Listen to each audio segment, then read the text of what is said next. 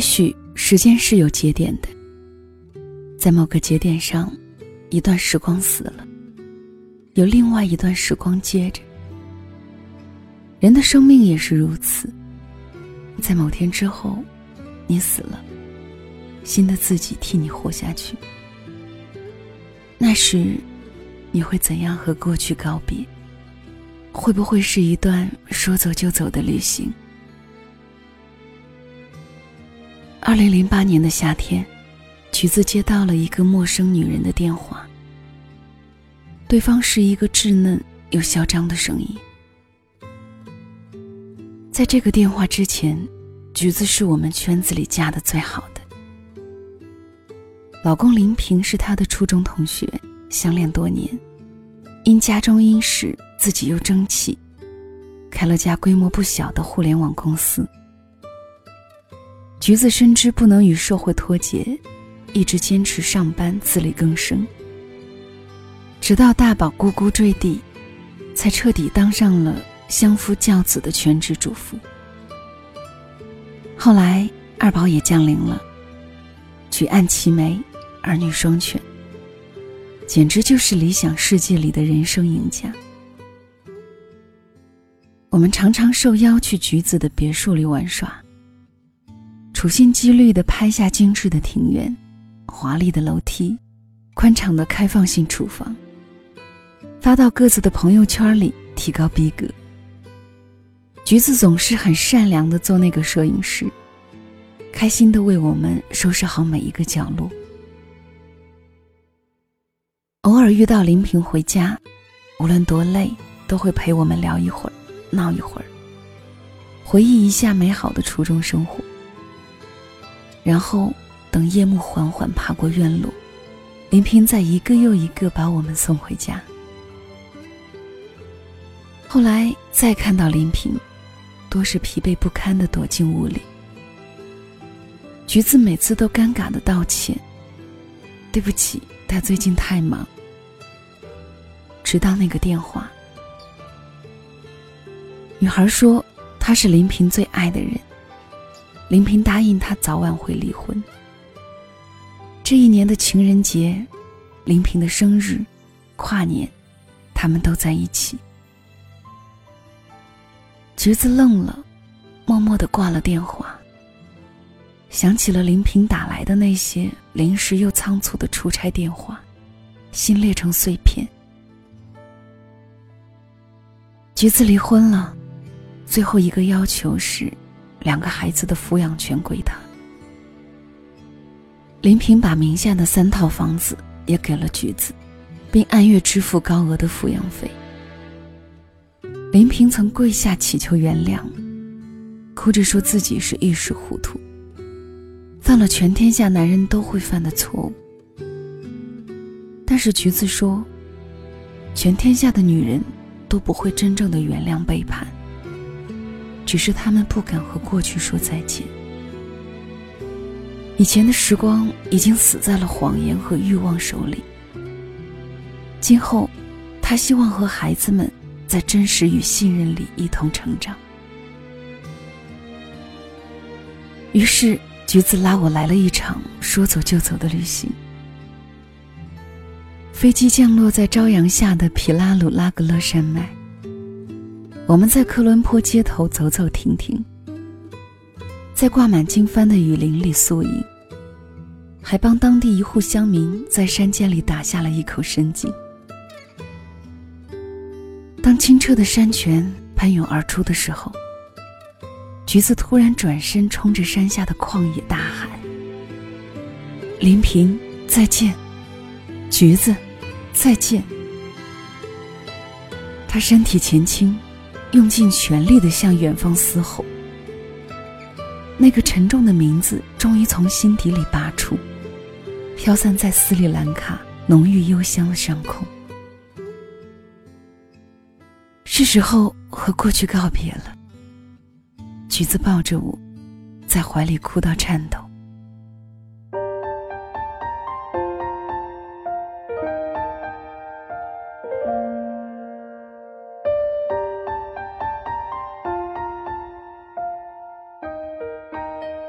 你会怎样和过去再见？也许，是一刀剪断自己的牵挂。坐在镜子前，小妹和我对视了一下，轻声说：“剪吧。”顿时，理发师的剪刀上下翻飞。不一会儿，一头明亮的短发映入眼帘。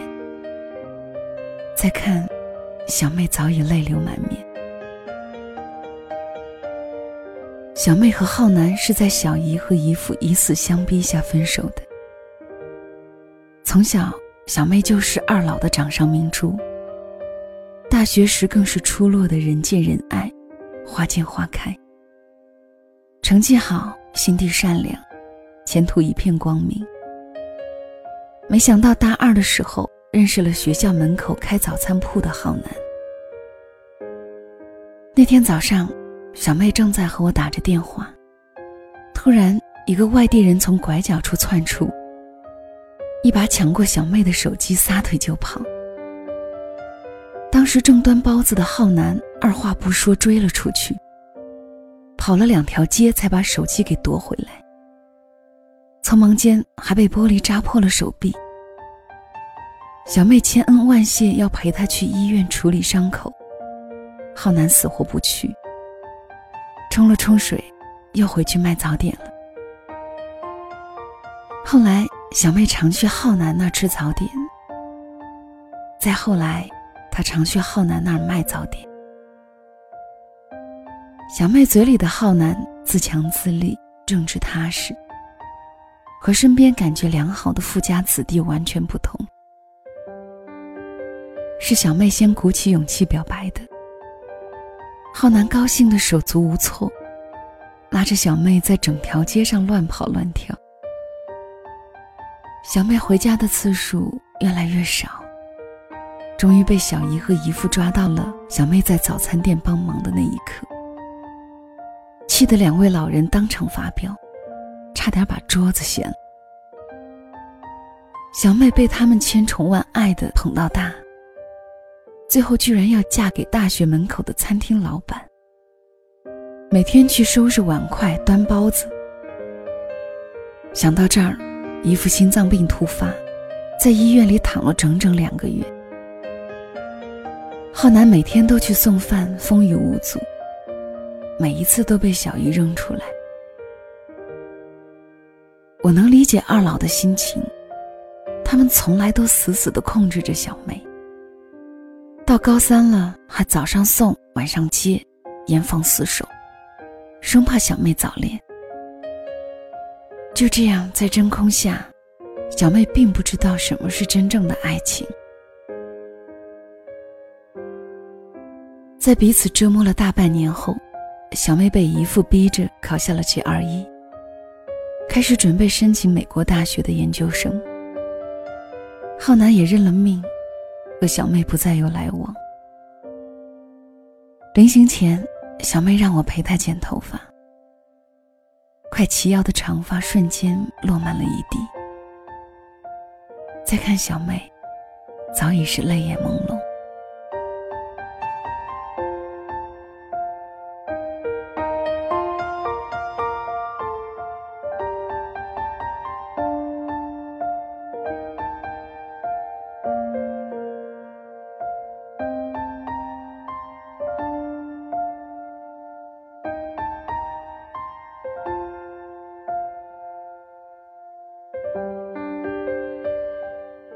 你会怎样和过去告别？可能是给自己写一封长信。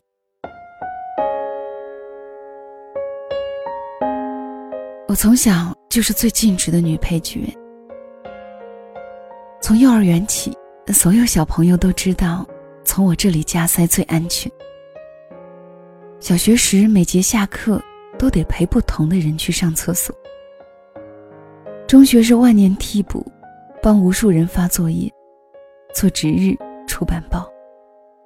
因为我不敢说不，我怕麻烦别人，但我更怕拒绝别人。我怕拒绝的后果我无法承受，我怕影响友情，我怕人缘不好，我怕招来报复，整个青春期我都在怕，卑微的讨好身边的每个人。可是，一味的迎合并不能换来认可。只要有一次没有答应别人的要求，就会招致你变了，你不再善良了的恶名。吓得我立马缴械投降，不敢再犯。直到有一天，最好的朋友拉着我的手，痛诉小 A 的罪行，说他心机重、不诚实、小气、狭隘、不可理喻，让我们都别理他。朋友忽闪着大眼睛，认真的要求我承诺，绝不再和小 A 主动说话。这一次必须同仇敌忾，统一战线。我傻傻的不知道如何回答，只得屈服在他无辜的眼泪下。之后几天，我说到做到，不再和小 A 打招呼，每次路过都只能尴尬的苦笑。慢慢的小 A 也不再理我。我心里想着对好友的承诺，不敢有半分忤逆和敷衍。直到有一天放学，我惊讶的发现，好友和小 A 亲热的一同出去吃饭。我吓得目瞪口呆，难以相信。晚上，好友和我发短信，轻描淡写的说已经和小 A 和好了。之前的种种一笔勾销。之后有流言传出说，是我背后挑拨离间小 A 和好友的关系。又传出所谓水落石出的真相，说我一直处心积虑阻止好友和小 A 交往，怕影响我在好友心里的位置。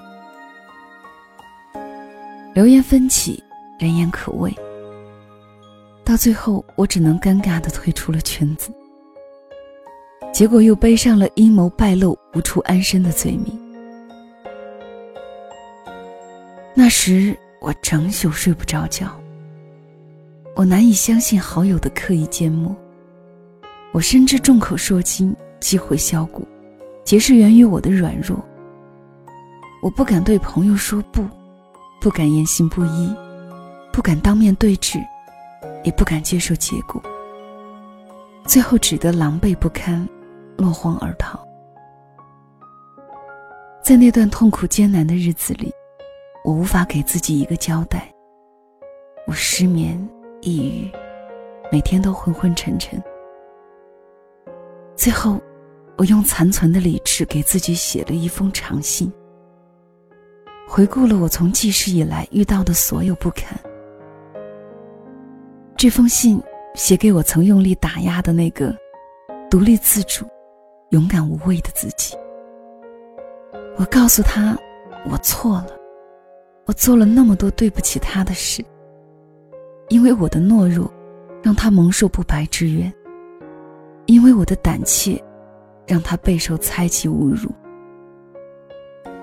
我让自己无处倾诉的情感在信纸上自由的流淌。寄我去者，昨日之日不可留。我用这封长信和过去告别。我深知背负着难以释怀的情感，或沉溺其中。我们会行走的异常艰难。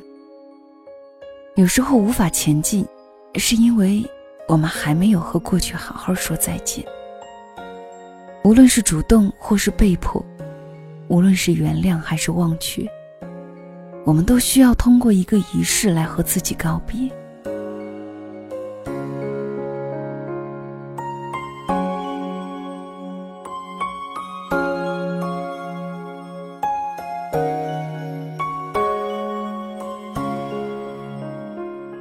橘子的咖啡店生意火爆，两个孩子乖巧懂事。最近的追求者是个高富帅，小他八岁。目前尚在考察期，急需转正。小妹在美国学业顺利，妹夫是加州理工大学的高材生。毕业后，盛大的婚礼在洛杉矶马布里海滩上举行。当帅气的妹夫骑着白马在漫天霞光里缓缓地走向小妹时，我看到了他的眼泪里泛着幸福的泪光。我想起了有一次，我路过小妹的大学，顺道去看浩南，发现早点铺重新装修过，人来人往，特别热闹。他身边跟着一个瘦瘦小小的女孩子，两人时常说笑，满眼爱意。至于我，也不再是那个唯唯诺诺的便利贴女孩子了。我不再需要廉价的友谊，我懂得好好爱自己，并且不断努力成为更好的自己。因为我知道，更好的自己，才值得更好的朋友和爱人珍惜。所有人都在和过去好好告别之后，开始了新的生活。我们带着爱和希望，踏上了人生又一段征程。此时回首，对过去满是感激。正是因为那些暗淡浑浊的过去，才成就了此刻这个闪闪发光的自己。